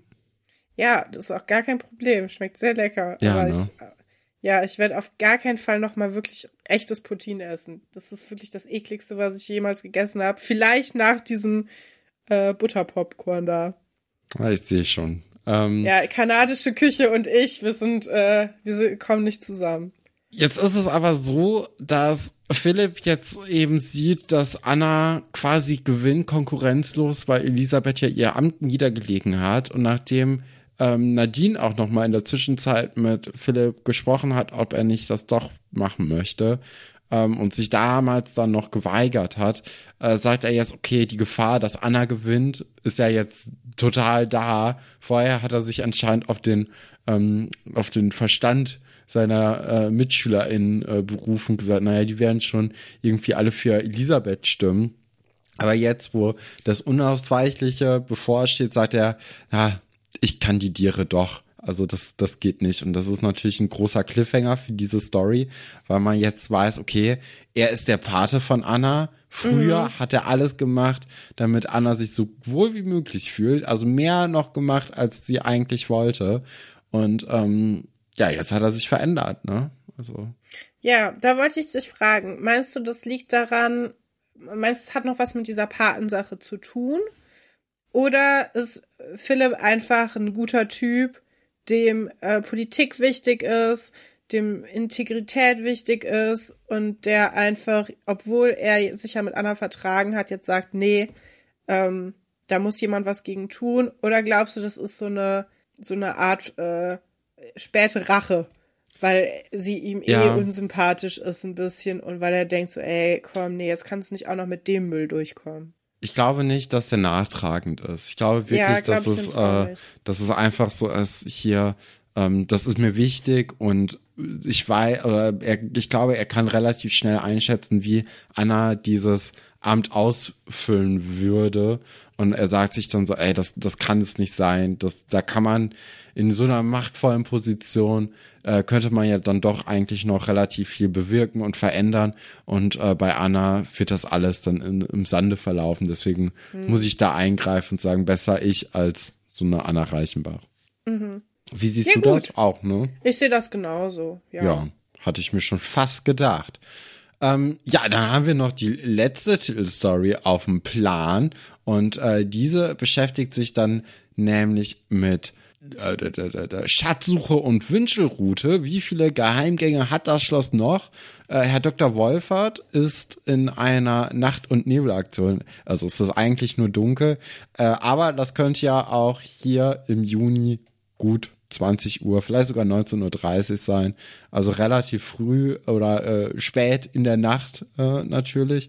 Und ähm, während er über einen alten Plan gebeugt ist, hört er, wie die Tür abgeschlossen wird von außen. Ähm, und dann macht er nochmal kurz auf sich aufmerksam und sagt, halt, hier ist noch jemand drin. Und dann kommt Herr Pasulke rein und äh, sieht dann, ach, Sie sind noch da. Ähm, finde ich auch ein komisches Verhältnis oder Verhalten, weil normalerweise, wenn man so Türen kontrolliert von so Räumen, guckt man doch erstmal, ob die Tür abgeschlossen ist und dann guckt man kurz rein, ob noch jemand drin ist und dann Ja. schießt man ab. Ah, das ist für den Comedy-Moment. Mhm. Ich habe mir auch gedacht, ne, also ich, ich habe ja mal eine Zeit lang diese Videos vom Lockpicking Lawyer geguckt auf YouTube, äh, wie Ja. er da jedem, jedes Schloss irgendwie knacken kann. Und diese Schlösser, die die ja hier bei diesem Lehrerzimmer und auch beim Zimmer vom Direktorat verwenden, das sind ja diese relativ altmodischen äh, Schlüssel, wo du ja auch gar nicht mal so viel brauchst, um die aufzumachen. Und wie sicher das denn ist, wenn jetzt eh schon in den vergangenen 140 Folgen andauernd irgendwie versucht wurde, ins Lehrerzimmer zu kommen, um da irgendwie den äh, Lehrerkalender zu mopsen oder um äh, Klassenarbeiten sich mal vorher zu kopieren. Also da dass da noch kein anderes Kind auf die Idee gekommen ist, einfach mal in der Nacht um drei Uhr aufzustehen und zu sagen, hier, ich versuche hier mal mit einem krummen Nagel irgendwie das Schloss aufzumachen. äh, das ist ja wirklich ein Skandal eigentlich, weil das wäre ja das einfachste auf der Welt bei dieser Art von Schloss. Ja, ich glaube, die sind alle ganz gut erzogen und machen sowas nicht. Ich habe auch gerade darüber nachgedacht, ne? Ich glaube, das wäre sogar auch in einer normalen Schulumgebung gar nicht so schwierig gewesen. Du musst nur sehr selbstbewusst in so Räume reingehen und sagen, ja, die Frau Dingens hat mir gesagt, ich soll hier irgendwas von ihr holen und zack. Mhm. Also das Ja, machen. das stimmt. Da musst Ja. du nicht mal nachts, nachts aufwachen und deinen Wecker stellen. Wenn du wirklich kriminell Ja. sein willst, dann findest du Wege. Das sollte doch nicht der Maßstab sein, oder? Nee, ich, ich habe auch gerade noch mal kurz drüber nachgedacht, in welchen Situationen diese ganzen kriminellen Akte eigentlich ähm, äh, abgelaufen sind. Das waren ja wirklich so Notsituationen, die sowieso schon waren. Und dann war das ja auch noch so, dass gerade sich irgendwie diese Möglichkeit ergeben hatte und es mehr oder weniger in den Schoß der Leute gefallen ist.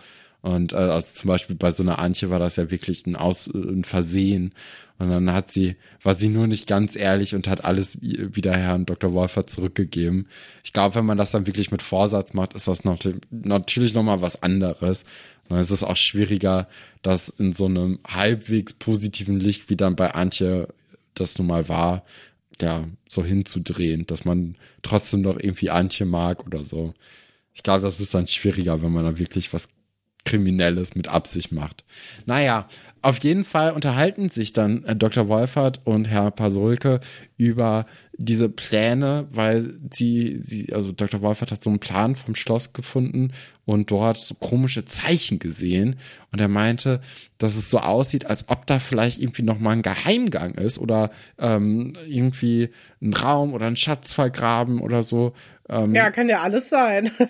kann alles sein. Und ich dachte mir wirklich, hat Pasulke gesagt, ach, ist das nicht der Raum, wo Pascal war oder so, ähm, Ja. wo Pascal und Buddy fast gestorben sind, weil das wäre doch jetzt eigentlich so der Moment gewesen, wo ähm, Dr. Wolfer gesagt hat, nein, das wäre ein ganz anderes Symbol oder Ja. so, oder vielleicht wäre das der Ausgangspunkt gewesen, wo man dann ähm, von gegangen ist, aber das Set gab es einfach wahrscheinlich nicht mehr und deswegen ist das gar keine Überlegung mehr wert gewesen, oder? Ja, finde ich auch irgendwie merkwürdig. Ähm, vor allem, also, das ist ja so eine Sache, ne? Schloss Eichstätt und die Geheimgänge, das ist ja gerne mal so ein Ass, was aus dem Ärmel gezogen wird, wenn echt nicht mehr so richtig viel geht. Und es ist, ich glaube, sie haben es zweimal zu oft gemacht. Auch in so einem kurzen Abstand. Ja. Ich meine, das, was wir jetzt gleich haben werden, ist ja jetzt auch nicht so der krasseste Geheimgang. Aber nachher mit René, der ja quasi dann hinter dem Lehrerzimmer hocken kann dauernd, ohne äh, wirkliche Konsequenzen für eine sehr lange Zeit. Da ist übrigens auch viel kriminelle Energie vorhanden. Ja, das stimmt. Und Ähm, bei René ist das ja nochmal so was anderes, finde ich, weil da wurde ja gerade das Schloss renoviert erst. Also so ein Geheimgang wäre auf jeden Fall aktenkundig und man wüsste das oder man würde sagen, ach, diesen Raum machen wir doch lieber zu. Es ist, also das ist schon ein bisschen komisch. Ja, da denke ich mir so, hm, weiß ich jetzt nicht. Finde ich ein bisschen langweilig von den Autoren. Ja. Aber Herr Pasulke ist ja dann auch irgendwie mit Eifer dabei, ne? Und schlägt dann ja auch vor, dass er ihm helfen könnte, denn, und jetzt wird's interessant, die Tante seiner Tante. Und das ist auch, das finde ich eigentlich ganz süß, dass man hier viel mit die Tante meiner Tante und die Mutter meiner Mutter und keine Ahnung rumspielt. Das ist einfach, ähm, ja, von der Sprache her sehr schön. Aber die Tante seiner Tante, die hat anscheinend so einen Esoterikladen und äh, verkauft da auch Wünschelrouten. Es ist ein bisschen eine absurde Geschichte, ne? Und ähm, ja, Herr Dr. Wolfert glaubt an sowas nicht, aber Herr Pasulke sagt, man kann es ja doch mal probieren und wenn da irgendwas sein sollte, kann man diese Wasserader dann mit solch einer Wünschelroute finden. Ja, ich glaube, vor ein paar Jahren hätte ich das noch richtig lustig gefunden, beziehungsweise lustig in dem, in dem kleinen Feld, was uns da bleibt für, für Witze. Aber seit dieser ganzen Corona-Verschwörungsgläubigen und so, bin ich da echt so ein bisschen, ah, das jetzt so zu normalisieren, dass man denkt, man würde irgendein Wünschelroutengeschäft besitzen und so, finde ich auch irgendwie kacke. Aber das ist wahrscheinlich, ich meine, das ist so ein bisschen Spielverderbermäßig, ne, wenn man jetzt mit zu viel Realismus da reingeht. Aber es ist einfach was, wo ich denke so, ah ja, okay. Wir haben so viel Okkultismus auch, der in dieser, dieser Staffel irgendwie Ja. äh, so normalisiert wird. Und jetzt haben wir plötzlich auch ein Wünschelroutengeschäft. Und das geht alles so ein bisschen von tatsächlichen äh, Gegebenheiten weg. Und das finde ich sehr auffällig in dieser Staffel, dass da so sehr viel mit solchen Dingen, Dingen gespielt wird. Naja. Ja. ja, vor allem dachte ich immer, dass Wünschelrouten eher so Wasseradern zeigen sollen und gar nicht so Schätze, weil, hä? Ja, ja, sollen die ja auch Wasseradern. Ja, deswegen weiß ich, ja. Aber ich meine, dann kannst du genauso gut auch deinen Schatz auspendeln lassen oder äh, Ja. darauf warten, bis das ein Alien anzeigt, dass da was ist oder so. Also das ist alles in der gleichen Kategorie. Ein bisschen komisch auf jeden Fall. Ähm, und äh, zumindest Dr. Wolfert sagt ja auch, das ist Humbug, das ist nicht wissenschaftlich, das mache ich nicht. Wird aber dann auch natürlich im Laufe der Folge gebrochen. Und am nächsten Morgen trifft Herr Pasulke nochmal auf Herrn Dr. Wolfert. Es ist anscheinend sehr früh und ähm, Herr Pasulke sagt, ach, immer noch hier oder schon wieder. Aber Herr Dr. Wolfert brüstet sich damit, dass er ja nur fünf Stunden Schlaf bräuchte und deswegen schon wieder wach ist. Und komischerweise hat Herr Pasulke in der gleichen Zeit es geschafft, zu der Tante seiner Tante, äh, doch, zu der Tante seiner Tante zu fahren Das und so eine stimmt. Wünschelroute zu kaufen. Ähm, ja, also. der schläft auch nur zweieinhalb Stunden. Wie ja, so ein und auch die Tante Mann. der Tante nicht, ne? Also äh, in diesem Zeitfenster zwischen, sagen wir mal, 10 Uhr abends und ähm, sagen wir 7 Uhr morgens, hat er irgendwie bei der Tante seiner Tante noch mal kurz im Geschäft vorbeigeguckt und äh, diese, diese Route gekauft, was natürlich auch ein sehr mysteriöses Geschäftszeitenfenster ist. Ja, das stimmt. Habe ich gar nicht drüber nachgedacht. Die- Diese Zeitkomponente macht auch nicht so richtig viel Sinn. Naja. Aber vielleicht hat er da gestern Abend angerufen und ist da heute Morgen vorbeigeradelt, als er ein Brötchen gekauft hat. Kann gut sein. zack. Herr Dr. Wolfert liest natürlich auch gerade Schatzsucher, das Buch. Ich habe mal geguckt, ob es das irgendwo gibt. Ich hatte das jetzt. Ja. Ich habe nicht so viel Zeit drauf verwendet. Ich habe es dann nicht gefunden. Aber ich glaube, ich, ich brauche wieder so eher so einen komischen 1 Euro Novelle Buch, damit ich da irgendwie äh, bereit bin, das zu kaufen und zu lesen. Äh, das an, alles andere verläuft sich so ein bisschen. Na gut. Ich hatte mich schon ein bisschen gefreut, dass Ja, jetzt es wieder tut mir leid. Input kommt. Na gut, okay. Seid ihr verziehen. Auch, auch gute Neuigkeiten für äh, Anna, dass sie nicht, nicht wieder was Neues lesen muss. Er legt dann die Wünschelroute auf den ähm, auf den Sitz und damit das nicht, so- also weil es ist ja schon so ein bisschen offensichtlich, dass es Herrn Dr. Wolfert peinlich ist, dann legt er es so auf den äh, unter dem Mantel von Herrn Dr. Wolfert und äh, verabschiedet sich. Frau Delling kommt dann hinzu, hat riesen, riesige Neuigkeiten wegen Ja, der Jury. Ich jetzt wollte der wissen, Skulptur. ob sie gewonnen hat oder welcher Platz sie geworden ist. Ich glaube nicht, dass sie gewonnen hätte, sonst hätte sie das auf jeden Fall nochmal gesagt. Aber sie setzt sich im Zuge dessen auf den Stuhl und damit auch auf den Mantel und auch auf die Wünschelrute und verbiegt sie dadurch. War auch so ein bisschen komisch, weil ich dachte so, okay, wenn er noch drei andere, also drei Stühle insgesamt an diesem Tisch frei sind, dann setze ich mich Ja. doch nicht auf den, wo eine Jacke von jemandem drauf ist, oder? Ich glaube, sie wollte sich ihm gegenübersetzen. Ah, okay. Ja, aber natürlich, also sie setzt sich drauf und sagt, oh, ich hoffe, in ihrer Jacke waren keine Wertgegenstände. Und ähm, ja, dann zieht sie diese Wünschelroute raus, guckt auch so ein bisschen fragend, aber hinterfragt das Prinzip der Wünschelroute an sich nicht, sondern hinterfragt nur, warum er denn so ein blödes modernes Ding hat. Weil echte Wünschelrouten wären ja aus einer bestimmten Holzart und gar nicht mit? Metall. Genau. Und, Und zu ähm, Mitternacht geschnitzt, ne? Und zum Mitternacht geschützt. Ja, das ist alles sehr wichtig dafür, dass man, dass man das dann findet. Und deswegen ähm, ist das hier unseriöser Kram. Und ihre Oma, also die Mutter ihrer Mutter, hat zufällig so eine und die würde sie auch nur gerne mal ausleihen. Herr Dr. Wolf werden hier die Wünschelrouten am, am Stück einfach nur so zugeworfen. Er kann eigentlich gar nichts groß unternehmen.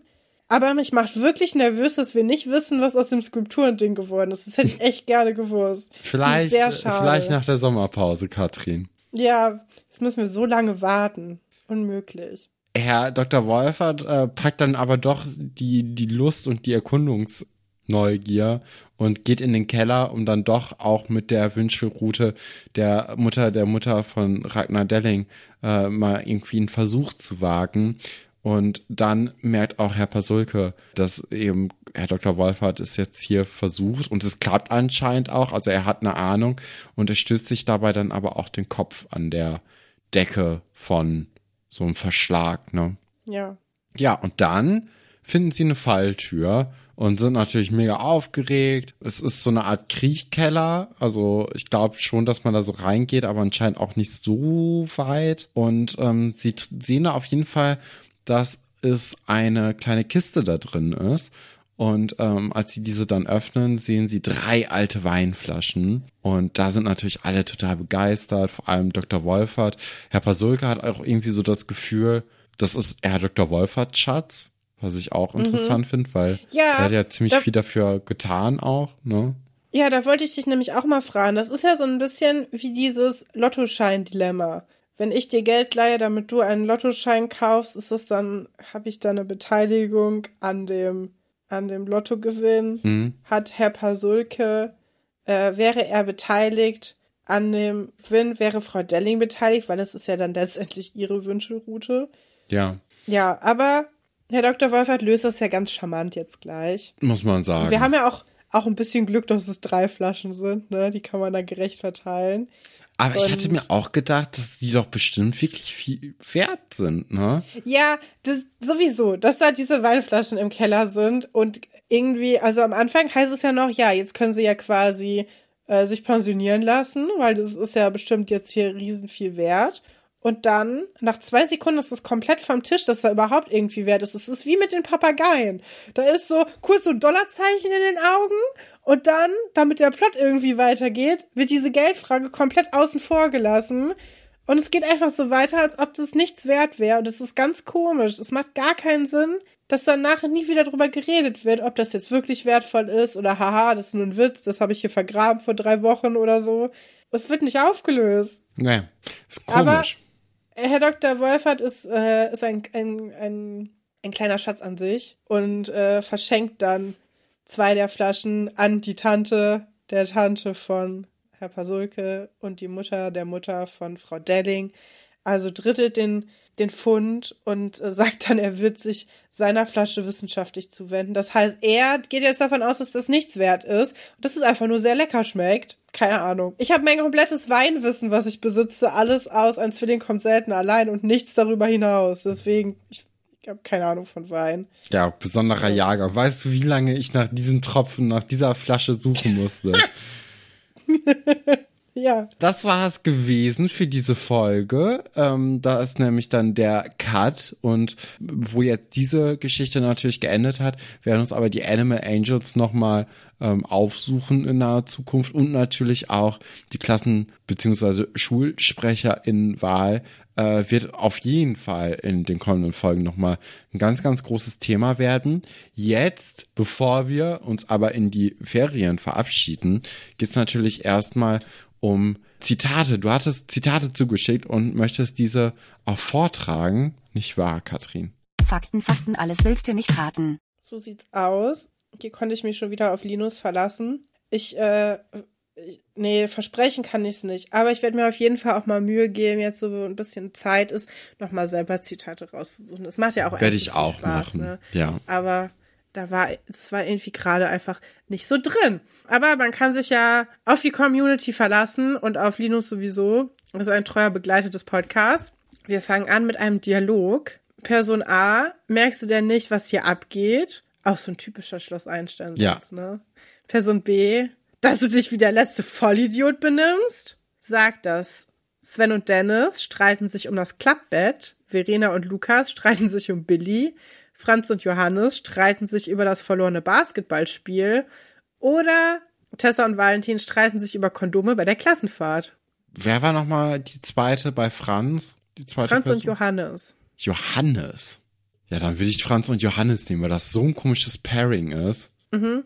Es ist nicht richtig. Okay, warte, richtig dann wäre, dann wäre es äh, äh, die, die beiden, die sich um Billy streiten.